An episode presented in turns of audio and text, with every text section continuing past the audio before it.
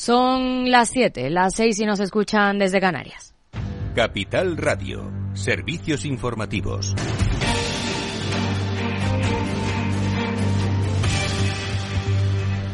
¿Qué tal? Muy buenas tardes. El foro de bancos centrales de Sintra ha concluido con el plato más fuerte de este año. El encuentro ha reunido hoy al presidente de la Reserva Federal, Jerome Powell, Kazo Ueda, gobernador del Banco de Japón, Andrew Bailey, gobernador del Banco de Inglaterra, y Christine Lagarde, presidenta del Banco Central Europeo. ¿Qué han dicho, Selena Niedbala? Pues eh, siguen dejándonos eh, titulares, pero que no se salen de la línea de sus discursos, de sus eh, reuniones de bancos centrales de cada una, de cada zona. Por un lado, son tres las razones que el presidente de la Reserva Federal, Jerome Powell, observa para señalar que los bancos centrales no han sido lo suficiente restrictivos todavía, unas perspectivas de crecimiento débiles, una inflación todavía en niveles elevados y también un mercado laboral ajustado. Es por ello que Jerome Powell reitera que la Fed tiene todavía por delante dos subidas de tipos eh, más. No es que se haya producido el stop, sino que se han espaciado más los plazos en la toma de decisiones. So this is really just a continuation.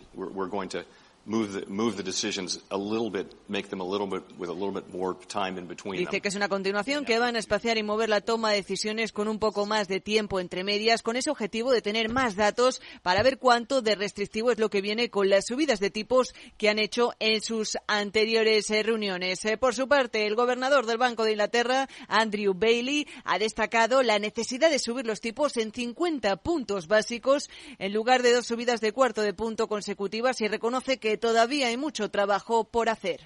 Uh, we have a job to do. I'm very clear that our job, all of us are very clear, I think our job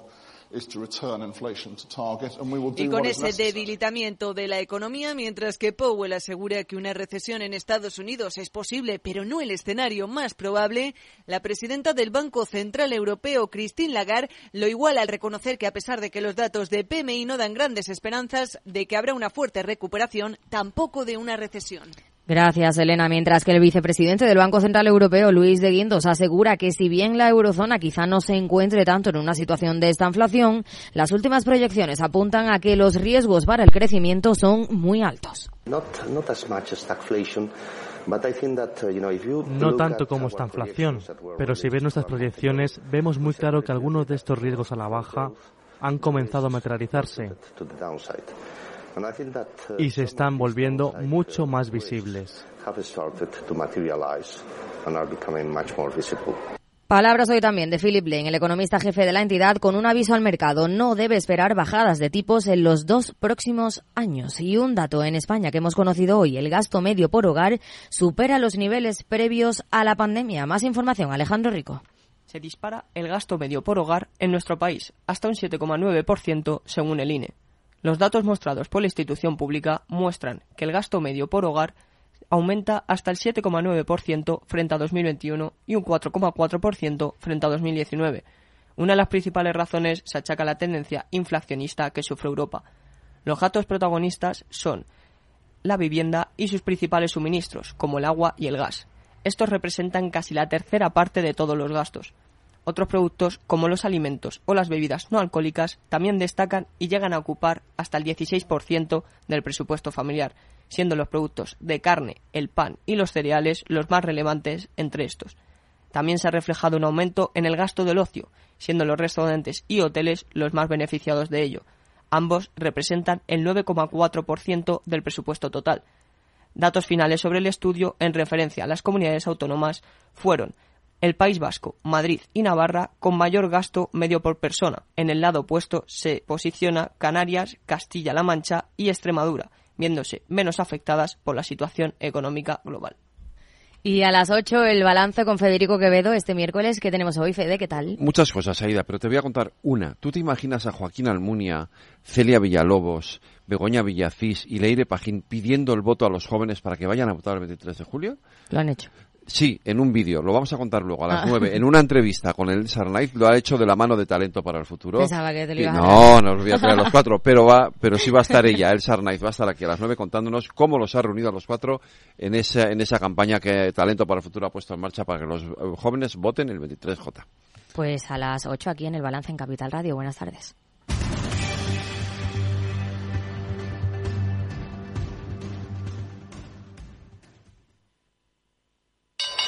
¿Te interesa la bolsa? Invierte en acciones o fondos cotizados sin comisiones hasta 100.000 euros al mes con XTB. Vente al broker mejor valorado según Investment Trends y al mejor broker para operar según Rankia. Un broker, muchas posibilidades. XTB.com. A partir de 100.000 euros al mes, comisión del 0,2%, mínimo 10 euros. Invertir implica riesgos. Si quieres conocer mejor las empresas con las que trabajas, empieza por Informa. Compruébalo con tres informes gratis, el nuestro para que nos conozcas más y los dos que tú elijas para tu negocio. Solicítalos ya en Informa.es. Informa, líder en información empresarial.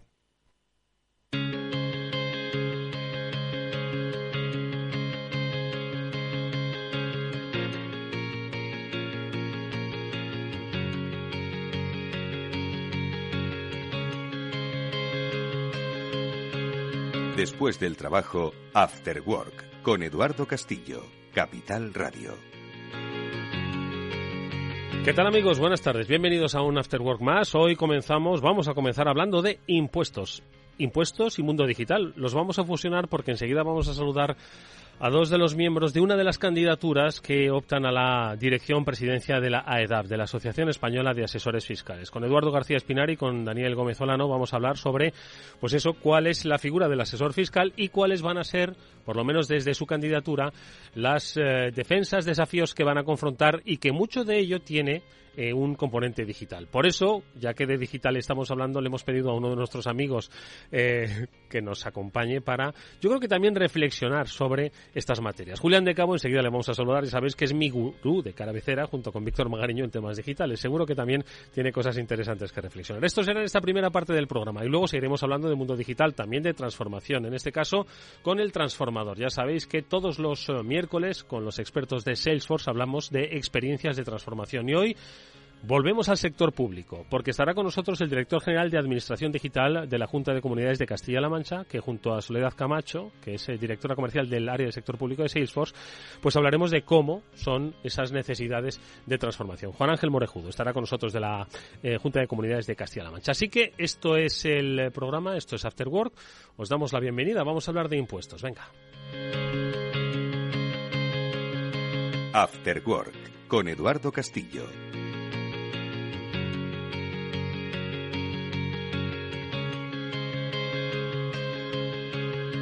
Lo primero de todo, saludo a mi amigo Julián de Cabo. Él es, como sabéis, uno de los más reputados profesores de las escuelas de negocio, del Instituto de Empresa, y es, lo mejor de todo, pues un habitual de este programa. Julián, buenas tardes, ¿cómo estás? Buenas tardes, Eduardo. Pues la verdad es que encantado de estar físicamente de nuevo, que hacía ya tiempo que, estábamos siempre, que, o casi siempre en remoto. Oye, yo te agradezco mucho que me acompañes en la conversación que vamos a tener ahora con nuestros invitados, con Eduardo Gracia Espinar y con Daniel Gómez Olano, porque aunque vamos a hablar de impuestos, de la figura del asesor fiscal, yo creo que lo vamos a hacer desde un punto de vista digital, porque hoy no se puede entender pues esa relación con no solo con las administraciones, sino también con los propios tributos, que desde una óptica digital, tanto en el ejercicio como en la relación tributaria, ¿no? Hombre, de, siempre, Eduardo, y lo hemos comentado en el programa alguna vez, la primera de las áreas que el gobierno informatizó hace muchísimo tiempo fue precisamente la impositiva, no por nada, sino por aquello de tenernos más controlados que un cangrejo en un cubo, y la cosa ha ido a peor desde entonces, ¿no? Por lo cual, es un tema que está ahí, que va a seguir dando recorrido y que yo creo que, que, habrá que ir incorporando otras muchísimas cosas como la cadena de bloques, como otras tecnologías que van a venir y que van a aportar, yo creo, novedades relevantes. Y al, ver el programa que tenían los compañeros, pues me, me pareció interesante que estuvieran por aquí y bueno, a ver, a ver qué nos cuentan. Y lo primero de todo, yo me gustaría, bueno, saludarles en primer lugar. Eduardo, ¿qué tal? Buenas tardes, bienvenido. Buenas tardes, Eduardo, ¿cómo estás? Es un placer. Daniel, ¿cómo estás? Buenas tardes, bienvenido igualmente. Buenas tardes, muchas gracias a vosotros. Oye, vamos a ubicar un poco a los oyentes en dos eh, ámbitos. Primero, en el de la Asociación Española de Asesores Fiscales, la propia asociación, ¿no? Y luego, pues, la, el cambio o la renovación de sus órganos de gobierno a propósito de esas elecciones, eh, una de cuyas candidaturas representáis vosotros. Vamos a situarles en la Asociación Española de Asesores Fiscales. Eh, ¿Quiénes sois? muy, buena, pregunta. De hecho, es bastante habitual que en los congresos suele venir a abrir o a cerrar algún político de la zona en la que estamos y es bastante raro que consiga acertar con el nombre. Siempre habla de Asociación de Asesores Fiscales, Financieros, Asociación Española de no sé, pero AEDAF, Asociación Española de Asesores Fiscales, pocos dan con el nombre correcto. ¿no? Lo cual te hace pensar que probablemente todavía tenemos que darnos a conocer más ahí fuera, a pesar de que ya somos una asociación muy grande. ¿no? Estamos hablando de eh, una asociación que nació en 1967. Grande y con años, ¿eh? Y 56 años. Eh, y, que, y que tiene 3.500 asociados por toda España. Entonces, eh, como yo siempre digo, es una bastante buena representación de, de la sociedad española. ¿no? Oye, y Daniel, estáis ahora mismo inmersos en un, en un proceso electoral eh, muy particular, me contabais fuera de micro, ¿no? que finaliza el 19 de octubre, pero que hoy está en marcha y que es lo que el que va a decidir pues una nueva junta directiva en esta asociación española de asesores fiscales, ¿no? Sí, efectivamente es un proceso electoral que ha empezado hace una semana y acabará en octubre, con lo cual probablemente sea el proceso electoral más largo de la historia de la humanidad. Y, pero bueno, es lo que eh, nos comprometemos a cambiarlo si llegamos a la comisión directiva, porque esto realmente no tiene demasiado sentido. Y bueno, pues eh, realmente uno de los pilares de nuestro programa es el de la digitalización en donde hemos estado durante muchos años trabajando y en donde queremos incidir, ¿no? Eh, y ahí, pues bueno, pues eh, Eduardo, pues si quieres comenta un poco lo que hemos estado haciendo y luego hablamos de, otras cosas más concretas, ¿no? Porque antes de, fíjate, de pasar en lo de la digitalización, y ahí también Julián me va a servir de, muleta, de cabecera, como digo yo, eh, ¿cuál es un poco, también para acabar de identificar, el papel que queréis que juegue la asociación en este entorno, tanto para particulares como para empresas. Al final, asesores fiscales. Estamos a punto de terminar la campaña de la renta, pues yo creo que... Bueno, y muy probablemente muchos de nuestros oyentes tienen como asesor a algún miembro de la asociación. Exactamente, eh, como digo, estamos muy distribuidos por toda España y hay muchos perfiles distintos, pero el perfil mayoritario es desde luego el del pequeño asesor que tiene sus clientes, personas físicas, hace sus declaraciones de renta, patrimonio, sociedades también, en fin. Eh, por eso mismo ahora no es el mejor momento del mundo para hacer campaña entre asesores fiscales, ¿no? Hasta septiembre, porque todo el mundo está a lo que tiene que estar, que es darle, darle amparo a los clientes con una de las legislaciones más complicadas eh, que existen, que es la normativa tributaria, yo diría española en particular. Y, y en cuanto a la función de la edad, pues hombre, yo creo que tiene una peculiaridad muy significativa, que es que es una asociación completamente independiente. Desde el punto de vista financiero se financia con las cuotas de sus asociados. No hay ningún tipo de ayuda pública, subvención, financiación, nada. Y eso nos permite decir lo que pensamos que hay que decir. Y quizás eso también nos diferencia de otras asociaciones que también hacen una labor similar a la nuestra. Pero bueno, nosotros en eso creo que somos un poquito más reivindicativos. Eh, no en interés de la profesión, es en interés de nuestros clientes. Personas físicas y jurídicas, eh, todas al final frente a un, en fin, adversario común en el mejor sentido de la palabra, que es Hacienda. Por supuesto que Hacienda, pues eh, somos todos y todos tenemos que contribuir, mm. pero nosotros intentamos siempre, eh, digamos que, levantar la voz cuando entendemos que hay algún tipo de abuso. Oye, Eduardo, y, hablaba eh, Daniel de la digitalización, yo también lo he, lo he mencionado. ¿Por qué es tan importante hablar de digitalización para la asociación como propuestas de vuestras candidaturas, como parte de esa relación que acabas de mencionar con Hacienda, ¿por qué es importante el mm. papel de la digitalización, el concepto y en qué niveles? A ver. Mm. Bueno, hay muchos niveles. En primer lugar, y Julián lo decía antes, eh, la, agencia española, la EAT, es probablemente una de las tres, por no decir la primera, agencia tributaria del mundo en materia de digitalización. sus capacidades digitales son eh, abrumadoras.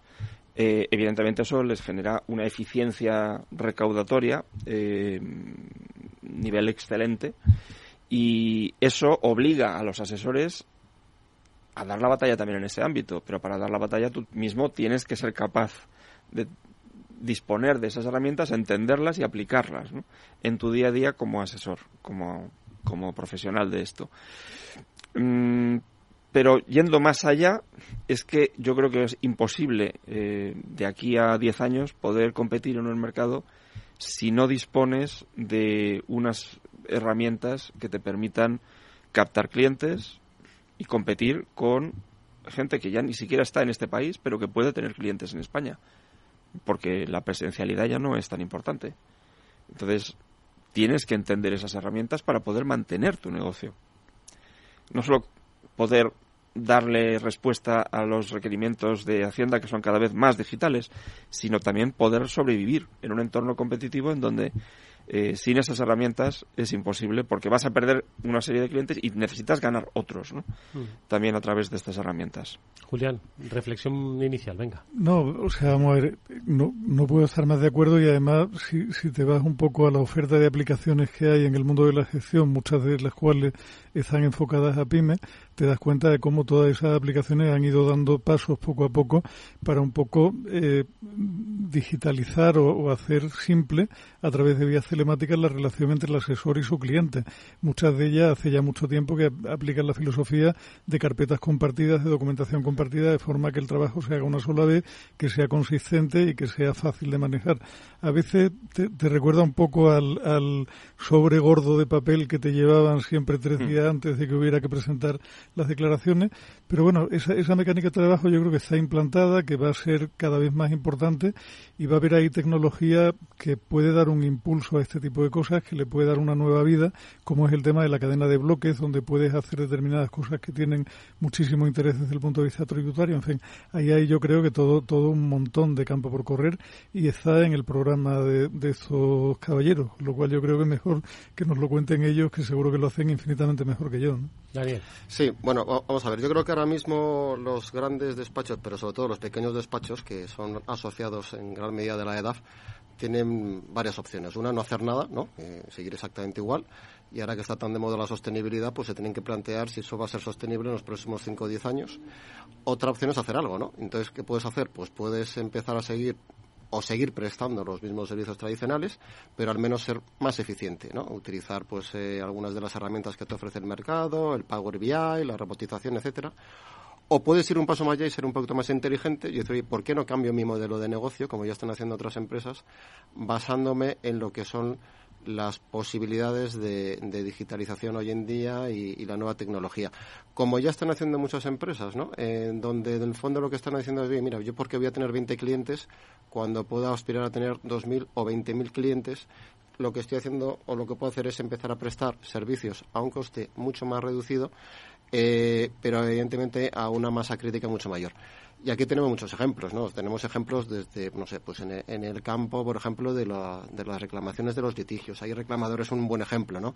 Si eres capaz de identificar un caso como el de la plusvalía municipal, en donde está todo bastante tasado, es perfectamente posible presentar reclamaciones sobre la base de un success fee, de un, ex, de, un, de, un porcentaje de éxito, que, eh, bueno, al final podrás tener un problema si quieres eh, de liquidez, pero para eso están los fondos de litigios, a los cuales podrás vender con un descuento esos litigios que supuestamente vas a, a conseguir en el futuro. Bueno, pues es una opción, ¿no? Puedes hacer otras cosas como establecer eh, plantillas de recursos, de alegaciones, más o menos estandarizadas, como lo está haciendo por Rocket Lawyer o Beagle Legal, ¿no? Puedes eh, entrarte en el mundo de la, de la, de la justicia predictiva, ¿no? Eh, nosotros los, asesores somos muy dados a, venirnos arriba ¿no? y a decir, no, es que seguro que esto es inconstitucional o contrario al derecho comunitario y luego la, la realidad te pone en tu sitio, ¿no? con lo cual a lo mejor tienes que ser un poquito más agnóstico, ver lo que han dicho los tribunales en el pasado y cómo en el futuro van a poder reaccionar los tribunales porque al final los pagan para eso, para ver si esta posición tributaria va a ser al final del día aprobada eh, por la Administración o por un tribunal o no. Y para eso, pues ya tienes algunas experiencias, por ejemplo, Blue, Jay Legal, ¿no? Blue Jay Legal es una empresa norteamericana que lo que hace es justicia predictiva en áreas en donde se puede hacer. Por ejemplo, operaciones de reestructuración empresarial. Esta operación de reestructuración empresarial va a ser coherente o no va a ser coherente, va a ser aceptada por los tribunales en función de cuestiones casi básicamente fácticas que puedes parametrizar, ¿no? Y luego hay otras áreas de, automatización claras, ¿no? O sea, por ejemplo, todo lo que es valoración a mercado, eso se puede hacer infinitamente más rápido. Hay cuestiones como determinar si tú eres residente fiscal en España o no, que también dependen de cuestiones puramente fácticas que puedes parametrizar, eh, o la definición de lo que es una retribución especie y el valor al mercado, etcétera. Es decir, yo creo que hay una serie de campos muy amplios en donde es posible establecer unos servicios que si quieres son más de tipo commodity, que pueden ser complementados con un servicio más premium, pero que al final el enfoque tradicional de contar el típico eh, rollo de cinco o seis páginas o 25 infumables sobre un aspecto tributario cada vez más va a estar fuera de mercado y vas a tener que ofrecer cosas mucho más concretas. Oye, y esto, este escenario que es fascinante, y ahora vamos a hablar de inteligencia artificial, ¿no? Porque yo creo que también va a decir mucho, ¿no? A propósito de el trabajo que se va a hacer desde lo que es eh, la administración pública y también el aprovechamiento que se puede hacer desde los eh, propios despachos. De asesoría fiscal. ¿Cómo pretendéis eh, que todos estos asociados que quizás no están tan digitalizados empiezan primero a entender y adoptar esta cultura de digitalización y la incorporen? ¿Cuál es un poco esa propuesta que hacéis? Desde pues mira, yo, yo lo que te diría es que eh, yo lo, que le sugeriría a la mayor parte de los asociados es que hagan un experimento muy sencillo y es que se cojan ChatGPT versión 4 y empiecen a probar con los plugins que existen en materia fiscal, ahora mismo hay dos, Avalara y Fiscal Note, y que le hagan preguntas complejas sobre fiscalidad norteamericana y vean el resultado. Y con eso yo creo que directamente les va a servir para decir algo tengo que hacer, porque realmente es sorprendente. Entonces, eh, sin duda hay cosas que no va a poder hacer nunca la inteligencia artificial. Un recurso de casación, yo creo que, en fin, eh, tiene un componente de creatividad que, necesariamente va a tener que hacer el asesor. La inteligencia artificial tampoco va a poder hacer de, psicoterapeuta, de psicólogo cuando un contribuyente pues recibe una arbitrariedad tributaria, ¿no? Pero desde luego muchas otras cosas eh, sí, ¿no? Entonces aquí hay un campo muy interesante que es precisamente el de los algoritmos que está definiendo la propia Administración Tributaria en algunos programas obligatorios de uso, como hemos comentado, el IRPF y el Impuesto sobre Sociedades, en donde tú tienes diferentes opciones tributarias. Los que nos dedicamos al derecho tributario sabemos que prácticamente hay muy pocas cosas que no sean interpretables. Entonces, claro, cuando tú tienes que decantarte por una opción, hay un riesgo de que la Administración Tributaria barra para casa y entonces como ha ocurrido en el pasado, por cierto, en relación con determinados algoritmos, tanto en el caso de IRPF como de impuestos sobre sociedades. Entonces, bueno, pues eh, lo que tienes que hacer es evitar o estar vigilando que no va, eh, barra para casa, ¿no? Porque al final, esto, me recuerda pues a lo que decía en su momento el, el, conde de Romanones, ¿no? Eh, haga usted la ley que yo haré los reglamentos. Claro, si ahora viviera el conde de Romanones, probablemente diría, no, haga usted la ley los reglamentos que ya me encargo yo de hacer los algoritmos, ¿no?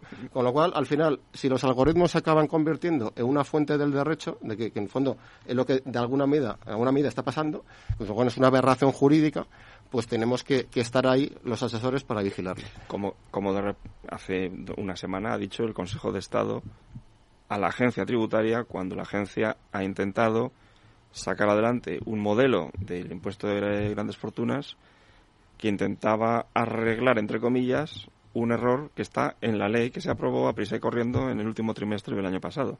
Y el Consejo de Estado le ha puesto en su sitio a la agencia y la agencia ha tenido que ir para atrás y aceptar que la ley está mal hecha.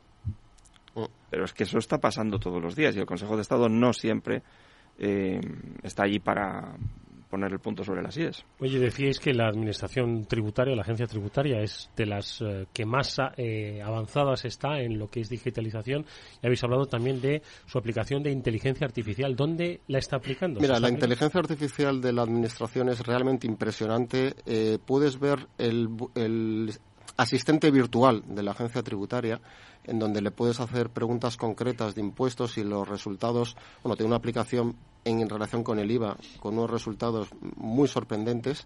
Eh, eso está muy bien porque realmente, aparte de ser una ayuda al contribuyente, pues permite luchar contra el fraude fiscal, pero de nuevo, pues tiene, eh, tiene peligros y tiene riesgos, ¿no? Eh, y yo diría que uno de los grandes riesgos es que hoy en día se están perfilando los riesgos de los contribuyentes en función de herramientas de la inteligencia artificial, de manera que tú puedes llegar a decidir porque de hecho se está haciendo así una deuda de referencia por, por, grandes contribuyentes y esa deuda de referencia, si es 100, lo normal es que la deuda definitiva se acabe acercando a 100, pero por un efecto psicológico que es el del efecto anclaje, que ya explicó demasiado bien los premios Nobel de Economía, eh, pues, pues, Daniel Kahneman y, Richard Thaler, es decir, al final es una especie de profecía autocumplida, ¿no? Si tú estás diciendo que debes de recaudar 100, pues hay una presión muy elevada para que la agencia tributaria en última instancia acabe recaudando una cifra muy parecida. Con lo cual, eh, no es en absoluto inocuo los riesgos, perdón, los, algoritmos, los algoritmos que perfilan los riesgos de los contribuyentes, porque ahí muchas veces es donde empieza todo, es donde empieza la deuda tributaria definitiva. Y de hecho, tenemos un precedente reciente de hace más o menos dos años en los Países Bajos, en donde había una herramienta que se llamaba Siri, no el Siri que conocemos todos, sino se llama casualmente igual, en donde lo que estaba haciendo era perfilar los riesgos de determinados contribuyentes en donde realmente se le estaba pidiendo una información muy privada, muy particular, donde no sabíamos si estaban utilizando sesgos discriminatorios y lo que acabó diciendo un tribunal holandés es que esto era contrario al artículo 8 del Convenio Europeo de Derechos Humanos, es decir, el derecho a la vida privada.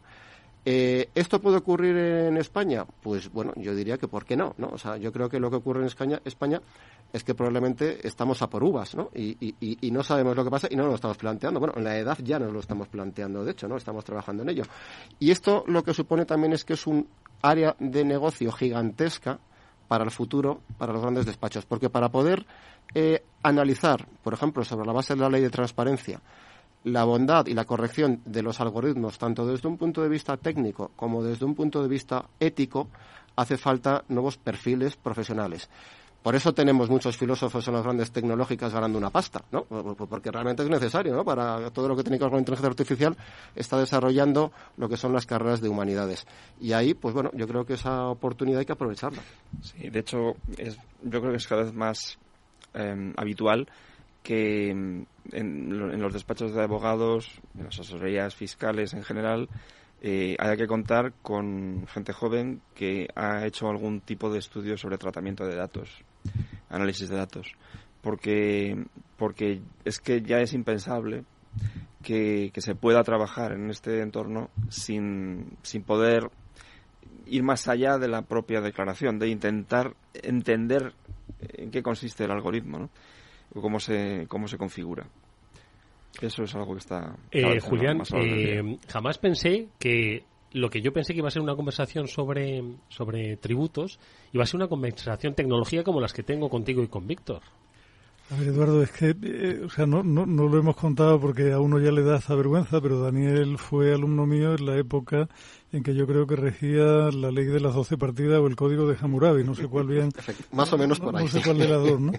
Pero, pero ya en aquella época, Daniel recordará que en el IE en concreto dábamos herramientas analíticas a los alumnos del máster en asesoría fiscal que son perfectamente equivalentes, cambiando lo que tienes que cambiar y llevándotela 30 años después a agarrar hoy a un chaval joven y ponerlo delante de ChatGPT, hacerlo ver cómo tiene plugins específicos para impuestos y que empiece a pensar cómo puede utilizar ese tipo de herramientas de cara a futuro, porque van a ser una.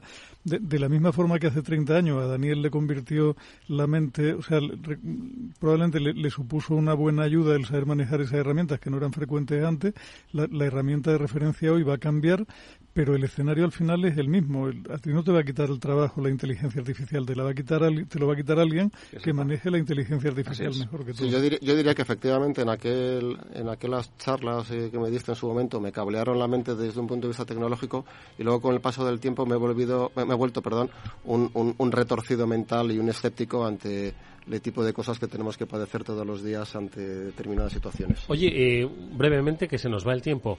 ¿Qué piensan los asociados que tienen que votar eh, hasta el próximo 19 de octubre cuando le habláis de todo este escenario digital y el papel que juega, como nos habéis contado aquí?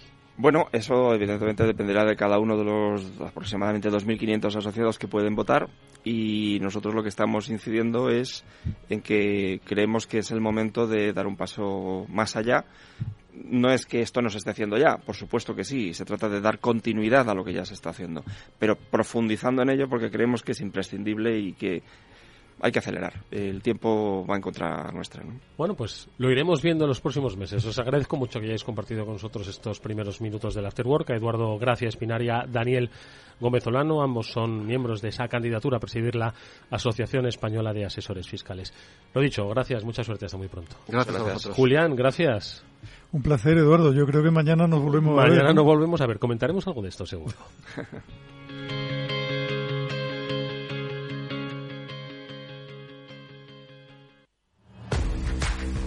Si inviertes en bolsa, esto te interesa. XTB, tu broker con más de 15 años en España, tiene la mejor tarifa del mercado para comprar y vender acciones y ETFs. No pagues comisiones hasta 100.000 euros al mes.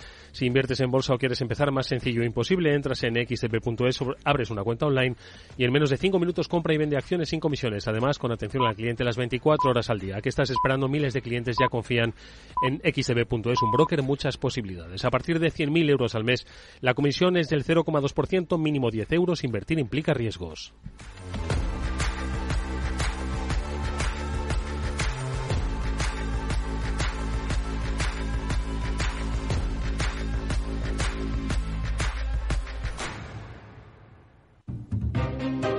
El próximo 29 de junio emitiremos una jornada especial de 10 y media de la mañana a 2 de la tarde, conducida por Meli Torres desde Torre Emperador Next Floor para hablar del presente y futuro de los desarrollos urbanísticos de la capital, desde Madrid Nuevo Norte a la estrategia del sureste, con la colaboración de la Comunidad de Madrid, Crea Madrid Nuevo Norte y Madrid WCC, Especial Madrid y los nuevos desarrollos. El 29 de junio de 10 y media de la mañana a 2 de la tarde en Capital Radio. Escucha lo que viene.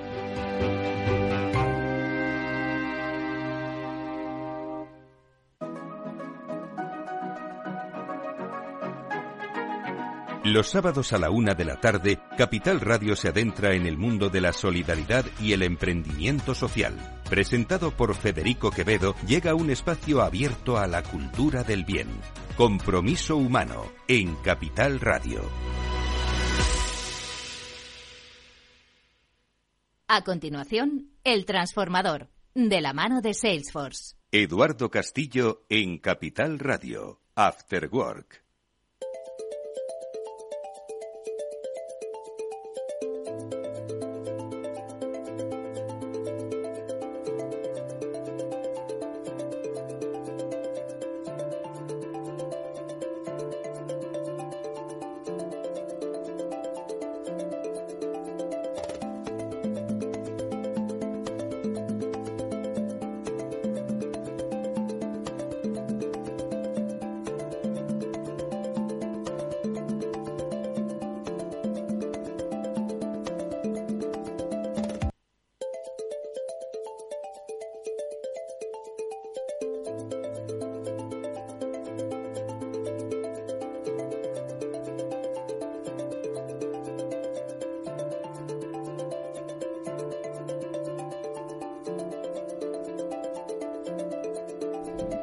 Bueno, pues ya comienza aquí este transformador, como anunciábamos al principio del programa. Hoy nos aproximamos nuevamente al sector público, un sector apasionante con muchísimos desafíos por delante en materia de digitalización.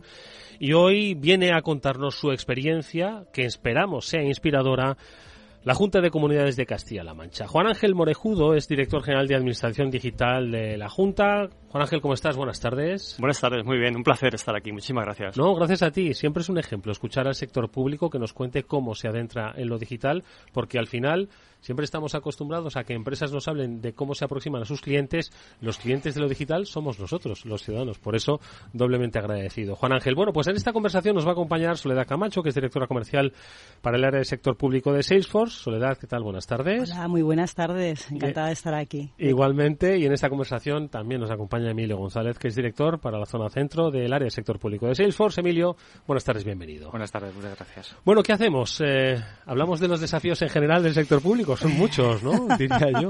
bueno, fíjate, tú lo has comentado hace, hace nada, un segundo, ¿no?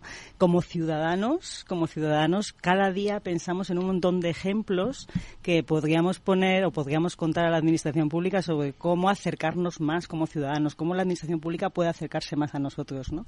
Y, la verdad es que es un reto, un reto que, que, la administración pública tiene por delante. Algunas, algunas administraciones públicas, como en este caso la Junta de Comunidades de Castilla-La Mancha, pues eh, ha cogido la bandera, ¿no? Y va ahí en, a primero, ¿no? Como primero en la carrera, pero, pero bueno, queda mucho, mucho por hacer, ¿no? Y sobre todo eso, cómo, cómo acercar la administración pública al ciudadano, cómo hacer una administración pública más proactiva, con unos servicios más orientados al ciudadano, en base a toda la información que tiene de nosotros, que tiene mucha. ¿no? Oye, pues eh, Juan Ángel, ¿por qué no radiografiamos esos desafíos de una manera quizás más general y ahora, por supuesto, vamos a bajar al terreno y lo particularizamos con vuestra experiencia? ¿Cuáles son esos desafíos generales? A ver. Bueno, yo creo que eh, Soledad lo ha, explicado muy bien. Yo creo que al final los desafíos que tenemos son aquellos que nos plantean la ciudadanía. Eh, quizás eh, tenemos que escuchar más a la ciudadanía, tenemos que conocerla más en el buen sentido de la palabra, porque es cierto que tenemos muchos datos, muchísimos datos, cantidades ingentes de datos, eh, quizá lo que no estoy tan seguro es si esos datos se utilizan eh, siempre, lo intentamos, pero quizás no con todo el éxito que deberíamos en ofrecer mejores servicios y más cercanos a la ciudadanía. Y para hacer eso lo que tenemos que hacer es escucharla. Escucharla, conocerla, comprenderla. Con lo cual ese es uno de los desafíos más importantes. Otro, eh, yo creo que es precisamente utilizar esos datos que tenemos de forma estructurada para ofrecer mejores servicios. Eh, nos hemos encontrado en muchos casos en los cuales Juan Ángel Morejudo es Juan Ángel Morejudo en una consejería, en un órgano gestor, y es Juan Ángel Morejudo distinto en otro. Eh, aspectos que parecen un poco arcaicos, pero que es la realidad que nos podemos enfrentar, seguro que no solamente en la parte pública, sino también en otras organizaciones. Eh, tercero, flexibilidad. Ser esto, por desgracia, por desgracia, ha tenido que venir una terrible pandemia a demostrarnos que los servicios públicos tienen que ser mucho más resilientes. Tenemos que ser capaces de ser mucho más flexibles y mucho más ágiles, cumpliendo, por supuesto, la ley y ser garantes de la prestación de los servicios a la ciudadanía. La ciberseguridad es otro. Podemos ahora andar un poquito más en detalle. Pero yo creo que desde el punto de vista de lo que nos trae aquí, que es, que es la ciudadanía, yo me pongo el debe, en, en nuestro debe, que tengamos una interacción mucho más directa, que escuchemos y sepamos cómo escuchamos y para qué escuchamos, que es para tomar mejores decisiones, y en esas decisiones tienen que estar incluidos servicios más adaptados y más eh, proactivos a la ciudadanía. Le pido a Emilio una reflexión que yo creo que es interesantísimo, que es acompañar en esta obligada digitalización de los procesos en tu relación. Si lo hemos hecho con las empresas privadas, tenemos también que saber relacionarnos digitalmente con las eh, administraciones públicas.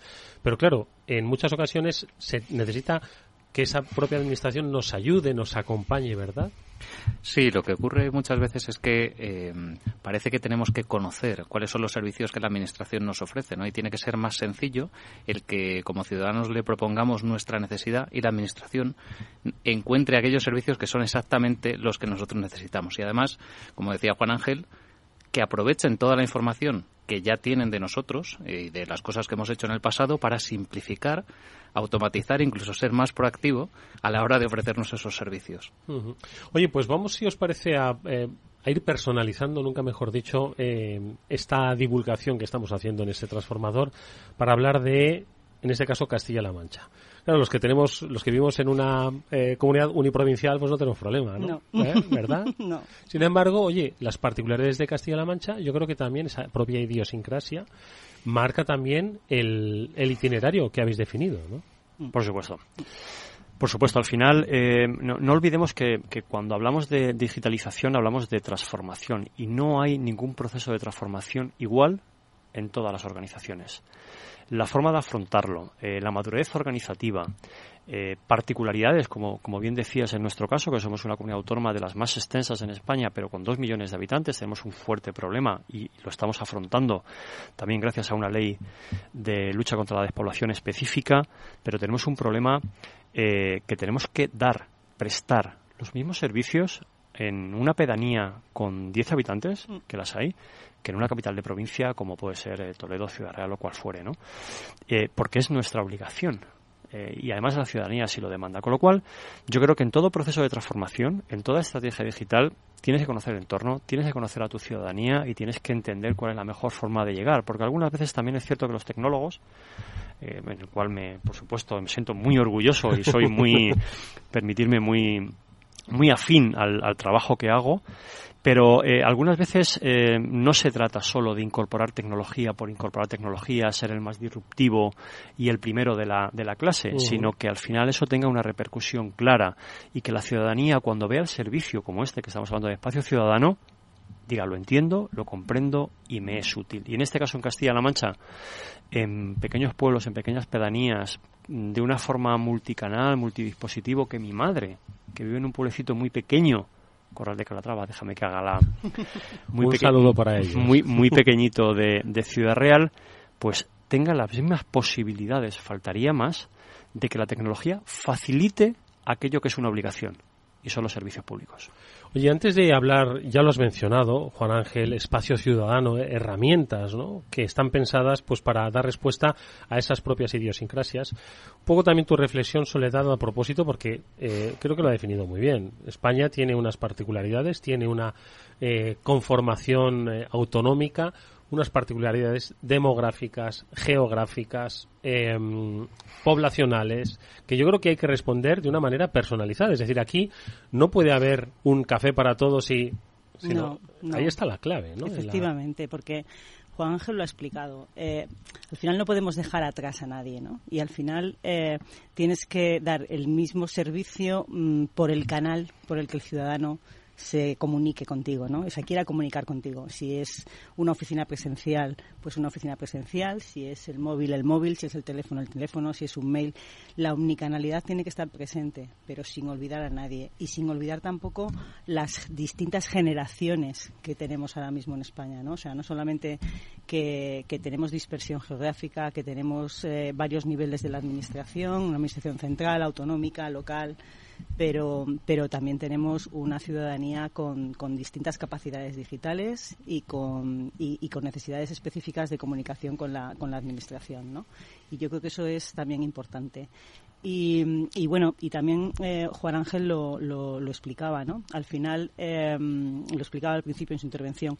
Es cierto que la administración pública tiene muchísimas aplicaciones desarrolladas, tiene muchas, eh, nos podemos dirigir a la administración pública y hay mucha, mucha aplicación desarrollada y hay mucha solución ya hecha. Y hay que convivir con todo eso. Y eso, no y eso tienes que, tienes que seguir trabajando con ello, porque funciona y funciona bien. Entonces, creo que, convivir con, con, la, con la innovación al mismo tiempo que mantener lo existente, pues es otro, es, es también importante. ¿no? Oye, pues hablemos de espacio ciudadano. ¿Qué es espacio ciudadano? ¿Cómo lo concebís y, qué servicio da? A ver.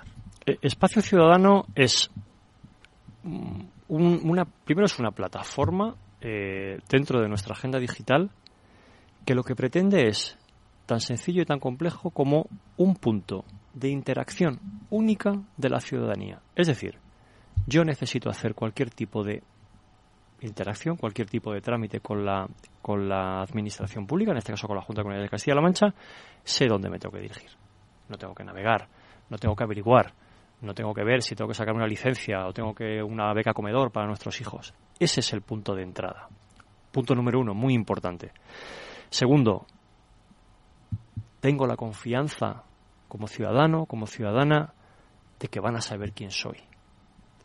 Eso en un trato personal, cuando vas a una oficina, eh, se puede entender más sencillo. Cuando estás eh, interactuando con una con tecnología, algunas veces eh, puedes sentirte en un ambiente un poquito más frío. Me van a conocer en el buen sentido de la palabra. ¿eh? Interesante eso, perdona, te interrumpo. Sí, no, no, por favor. Que es la, dotarle de la humanización que muchas veces se ha, se ha pedido. ¿no? Dices, es que me estoy hablando de una máquina, ¿no? Y esa máquina no sabe quién soy. Y que hayáis tenido la sensibilidad para entender que necesitas sentirse identificado y necesita sentirse nominalizado, creo que es fundamental. ¿no? Fundamental y, además con, mm. con, voy a perdonar que me meta aquí en, en, medio, con la siguiente derivada. Yo soy Soledad y soy eh, madre de dos hijas eh, y eso la administración pública lo sabe, pero además soy hija de una mujer que tiene ya 78 años y eso la administración pública también lo sabe. ¿no? Entonces, toda esa información es, mm, a mí como ciudadana me gustaría que la, que la administración pública la utilizara, ¿no? Y yo creo que esto, de esto también va espacio ciudadano. Sí, sí, es, efectivamente, eso gracias por la puntualización, pero eh, es, es, cierto que esa tercera pata es eh, una vez que, que, que me conocen, me pareció interesantísimo, no es el momento evidentemente, pero está muy relacionado con el uso de la tecnología desde un punto de vista humanista, de que sintamos de que la tecnología nos ayuda, nos apoya conociéndonos, ¿no? Eh, que, que, la, mi información de toda mi interacción eh, de, por parte de la administración eh, esté disponible y sea mía. permitirme un símil un poco burdo, pero es como si yo termino ahora la reunión, eh, esta interesantísima charla, salgo, me encuentro a Soledad por la calle y, no recuerdo cómo se llama, ¿no? Eso a la ciudadanía le sienta muy mal. Nos sienta muy mal. Que vayas y digas, es que otra vez me piden el DNI, otra vez me piden si ya lo he metido, la típica frase. Pues es un punto también donde te sientes cómodo de que tu información está ahí y está disponible porque es tuya, no es mía. Yo soy el garante soy el que te la guardo de forma segura. Además es mi responsabilidad y mi obligación, así lo dice la ley. Pero está ahí. Y luego, la cuarta eh, derivada es que además pretendemos, mm, y hemos hecho trabajo previo antes de llegar aquí, para convertirnos en una organización real, orientada al dato, de que te vamos a ayudar, de que a mi madre, que es un ejemplo real, pero es cierto, que tiene que estar renovando continuamente el bono social térmico porque le corresponde, por, por motivos socioeconómicos, por edad, eh, le vamos a recordar, Santa, mm, te toca renovar, ¿lo quieres hacer?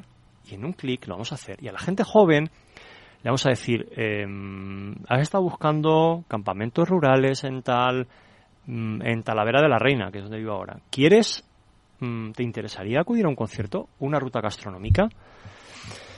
Eso que en el mundo privado, si me lo permitís, en las apps, en las aplicaciones, lo demandamos, algunas veces cuando es servicio público estamos un poco retraídos y tenemos que quitar ese miedo. Y ahora somos los mayores garantes de que ese servicio va a ser de calidad y seguro. Pero es que además estoy absolutamente convencido, y uno ya tiene una edad y peina canas y ha pasado por muchas fases en el mundo tecnológico, que las nuevas generaciones no van a entender buscarán otros prestadores de servicios que no sea el ámbito público, quizá el ámbito privado, que no interaccionemos de esa forma para prestarles un mejor servicio. Y ese es el reto del futuro, entender a las nuevas generaciones y convertirnos en un competidor real y en un prestador de servicios que somos los mejores, que es el servicio público. Fijaros la palabra que acaba de utilizar eh, Juan Ángel, competidores. La administración pública jamás ha hablado de, en estos términos, ¿no? O sea, es... Eh, es, porque siempre, bueno, pues había que dirigirse a la administración pública para hacer ciertas cosas, ¿no? No se veían como compitiendo, ¿no? En el mercado. Y es verdad que eso es algo... Yo, lo he visto y, también tiene mucho que ver con el uso de la inteligencia artificial en este caso en, en una plataforma que no, no, está relacionada, pero que está integrada con el espacio ciudadano y va a tener un peso muy importante, que es la plataforma de empleo. Los jóvenes no interaccionan con las oficinas de empleo. Los jóvenes prefieren ir a Infojobs, prefieren, bueno, perdón si utilizo, pero bueno, Infojobs, cualquier o cualquier otra plataforma online porque es rapidez, es inmediatez, es confianza. No, no utilizan los servicios ni los servicios digitales. Y de verdad, seamos honestos, si como servidor público, como servicio público, no nos damos cuenta de esto, solamente nos quedará una cosa, legislar y legislar mal para protegernos. Muy interesante, la verdad, esa reflexión ¿no? de verdadero servicio público, ¿no? de, en su relación con el cliente ciudadano del que hablábamos. Eh, ¿Y esto tecnológicamente cómo se implementa? Porque, oye, no es, aquí hablamos de implementación, lo que requiere no solo el cambio cultural de la ciudadanía, sino también el cambio cultural del servidor público. ¿no? ¿Cómo lo habéis aplicado? Pues mira, es un, es un proceso. Eh, eh, es un proceso y, el que no entienda que que para hacer un cambio de este tipo y llegar a un nivel de madurez tecnológico hay que llegar a un, nivel de madurez organizativo, la tecnología fracasará aunque sea la mejor, como es este caso, y con los mejores partners. Nosotros qué hemos seguido, nosotros hemos seguido un, proceso eh, de colaboración público-privada, potenciada y referenciada a través de nuestro Centro Regional de Innovación Digital, nuestro CRIT, que está ubicado en Talavera de la Reina, donde nos hemos planteado y nos hemos sentado con el sector abiertamente y sin miedo. Otros miedos que nos tenemos que quitar. Hay que hablar con el sector privado. Cuando hablamos de colaboración público-privada no es contratar, es colaborar. Es decir, estas son mis cartas, estas son mis necesidades, ¿cuáles son las tuyas? Y en ese sentido hemos visto, hemos analizado y hemos avanzado en tecnología aplicable, en este caso a Castilla-La Mancha. Y segundo, y algo también muy relevante, em, nosotros, yo particularmente por lo que represento, pero nosotros como Castilla-La Mancha, eh, no nos sentimos muy cómodos con los pilotos. Queremos proyectos que la tecnología nos ayude, que la organización esté madura y que tengan un impacto total en la organización. Porque los pilotos se quedan en los cajones. Con lo cual, proceso, colaboración pública-privada abierta en un modelo de confianza y que la tecnología, en este caso disruptiva, llegue a toda la organización. Y para eso hay que hacer un autoanálisis de si estamos maduros o no y qué pasos previos tenemos que hacer en caso de tener que incrementar la madurez de la organización. Emilio, ¿cómo se responde a eso? Eh, desde, no, pues está muy claro, lo tiene Juan Ángel. Bueno, la tecnología tiene que servir para que, para que la adopción también sea sencilla. Esa madurez que se busca eh, la tecnología tiene que también que facilitársela y que eh, los diferentes componentes que van a utilizar en el espacio ciudadano estén todos preintegrados y que se puedan automatizar un montón de tareas que no tengan que ser realizadas por el personal, por el funcionario público que está atendiendo a ese ciudadano al otro lado de la línea que las tareas de, análisis y de limpieza y cuidado de los datos y de la información que ahí se almacenan se hagan de la manera más sencilla posible. Todas esas cosas eh, facilitan que una organización madura que está ya preparada para meterse en este tipo de tecnologías que efectivamente son disruptivas, pero que en el ámbito privado se vienen utilizando ya desde hace mucho tiempo y con mucho éxito, pues se puedan eh, adoptar y absorber y sacarle el mayor partido de la manera más rápida posible. Oye, ¿y en qué aspectos estáis eh, poniendo la vista? Porque no quiero sacar inevitablemente el concepto de inteligencia artificial, pero estoy seguro de que estáis explorando, ¿no? ¿Qué más servicios o qué más tecnologías pueden aplicar para pues facilitarle la vida al ciudadano, como nos has contado, Juan Ángel? Pues en, la inteligencia artificial. Eh... yo he mencionado esa porque, no, no, soy periodista. si no la menciono, me. Has mencionado, muy bien. has mencionado muy bien. también por parte de Salesforce, ¿eh? o sea que. Has mencionado muy bien. Eh, la tecnología no, no, yo no seré quien diga que es buena o mala, es la aplicación de la tecnología. Y la inteligencia artificial, ahora que está muy de moda, nosotros no le tenemos miedo. ¿eh? eh desde el Gobierno de Castilla-La Mancha, revela, vamos a, la vamos a promover y potenciar, como digo, siempre desde un punto de vista humanista, desde un punto de vista de saber cuál es nuestro rol, que es ser garante, y sobre todo siempre y cuando su aplicación sea segura y vaya a ofrecer un mejor servicio a la ciudadanía. En ese ámbito, y basado en el proyecto de Espacio Ciudadano, nuestra idea última, como esto de qué quieres, ¿no? Cuando pides la carta, vamos a dejarlo ahí, que se, llama, va a escuchar la carta de tu cumpleaños, tus deseos, tus deseos em, pues es, es convertirnos, seguir hacia un modelo de territorio inteligente, donde realmente todas estas plataformas nos ayuden a hacer no solamente una mejor toma de decisiones, sino en ese compromiso de transparencia de hacer una evaluación porque nos lo pide la ciudadanía de las políticas públicas. ¿Cuál es el impacto de una política de empleo, de una política de turismo, de una política de digitalización de cualquier tipo en el territorio y en la ciudadanía? Mm. ¿Qué ocurriría si? ¿Qué impacto tendría si eso que en el mundo privado está a la orden del día y que mm, se toman decisiones todos los días, todas las horas, a cada minuto, en la administración pública, digo, también sabiendo cuál es nuestro, nuestro grado de madurez y de avance, tenemos que acostumbrarnos a que la tecnología nos tiene que ayudar a evaluar las decisiones que tomamos como organismo público en el impacto o no de la inversión, del gasto y del presupuesto vía impuestos que la ciudadanía pone a nuestra disposición. Para eso va a servir. Sí, es verdad. Es interesantísimo, ¿no? El, todo lo que se puede hacer desde ese punto de vista de servicio al ciudadano, ¿no? Eh, y las posibilidades que da tanto por lo que es la propia gestión, ¿no? Como decía Juan Ángel, ¿no? evaluar las políticas, eh, pero también un poco eh, fomentar el crecimiento económico, porque al final la digitalización, como, tal y como nos ha descrito de, eh, de un territorio, tal y como nos ha descrito Juan Ángel, no solo es facilitarle la vida al ciudadano, sino que es aumentar la riqueza, la posibilidad de emprendimiento, la creación de, ¿de acuerdo? evitar la despoblación, o sea, son muchas cosas vinculadas. Es la promoción del territorio, es la promoción del territorio para que inviertan las empresas en él y, también es la promoción del empleado público. No nos olvidemos de que el gestor público con este tipo de herramientas también crece ¿no? y también evoluciona profesionalmente. Una reflexión, Emilio. La utilización de todas estas herramientas de automatización, inteligencia artificial o cualquier otra redunda además en otra cosa y es que aquellos ciudadanos que, estemos, que estamos más preparados para interactuar con una máquina que nos, que nos solucione cualquiera de las cuestiones que tengamos va a liberar tiempo para aquellos otros ciudadanos que no están tan, tan cercanos, ¿no? O que no son tan proclives y van a liberar tiempo del empleado público para que le dedique ese tiempo a las personas mayores, a las personas que están eh, con una cierta dependencia o que están en un entorno un poquito más aislado. O sea que también es una forma de eficientar ese, esa inversión que está haciendo la administración pública de manera que se aplique más al que más lo necesita y a los que lo necesitamos menos, pues que la máquina nos ayude, ¿no? Has pedido una carta de deseos. Eh, dame ahora una visión de futuro. Em, yo creo que las, las bases en general, eh, a nivel nacional, a nivel europeo y particularmente Castilla-La Mancha son muy buenas. Yo creo que hay que mantener el liderazgo. Eh, todos somos conscientes de que gran parte de esta transformación como proceso ha venido acelerada por, por, una situación dramática.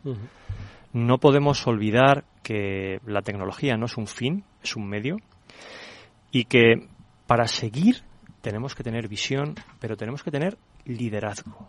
Yo pido liderazgo en el ámbito tecnológico para que todo esto que tú comentabas antes y que si en algún momento para seguir construyendo, permitirme la expresión, esta eh, mm, gran tortilla que es la digitalización, pues a lo mejor hay que seguir rompiendo algunos huevos y algunas, eh, mm, algunos pilares establecidos en todas las organizaciones, también en la pública, por supuesto, y pido ese, ese liderazgo. En Castilla-La Mancha lo tenemos y lo vamos a seguir teniendo porque además nuestro presidente, recientemente reelegido, lo cree, mi consejero lo cree y además es una demanda absolutamente. Con lo cual, de verdad, eh, sigamos liderando y sigamos apostando porque esta, esta forma de volar digitalmente estamos viendo que tiene impacto clarísimo en la, en, la ciudadanía, que es nuestra, nuestra referencia siempre. Pues venga, Soledad, esa reflexión final. Tú como directora comercial del área de sector público tienes mucho contacto con muchas administraciones, con muchas idiosincrasias, ¿no? Sí. Pero escuchar a Juan Ángel, joder, la verdad es que da gusto, ¿eh? Dice, dice, yo es que creo mucho en lo mío. Dice, hombre, y tanto que se nota, ¿eh? Y tanto, ¿eh? Sí, se nota mucho y como decía antes, han sido muy pioneros, ¿no? En esto.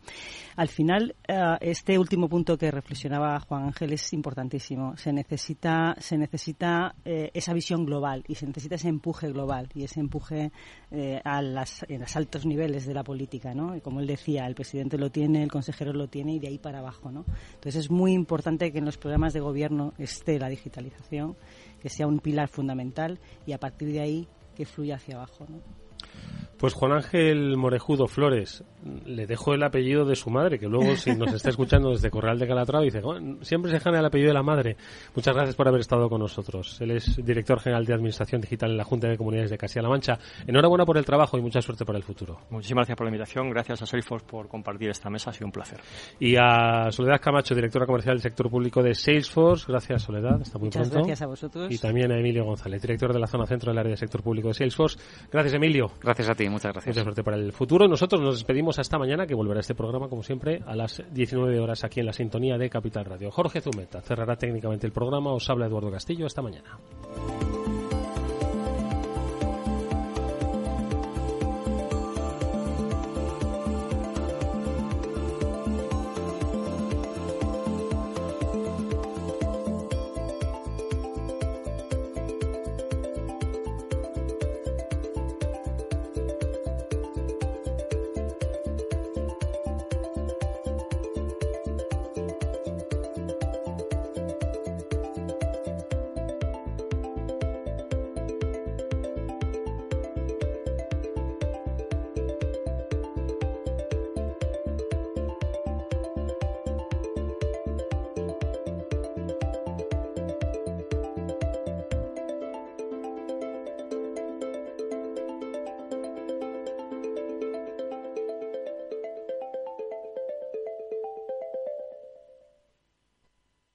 Salesforce les ha ofrecido el transformador. ¿Qué es ir más allá?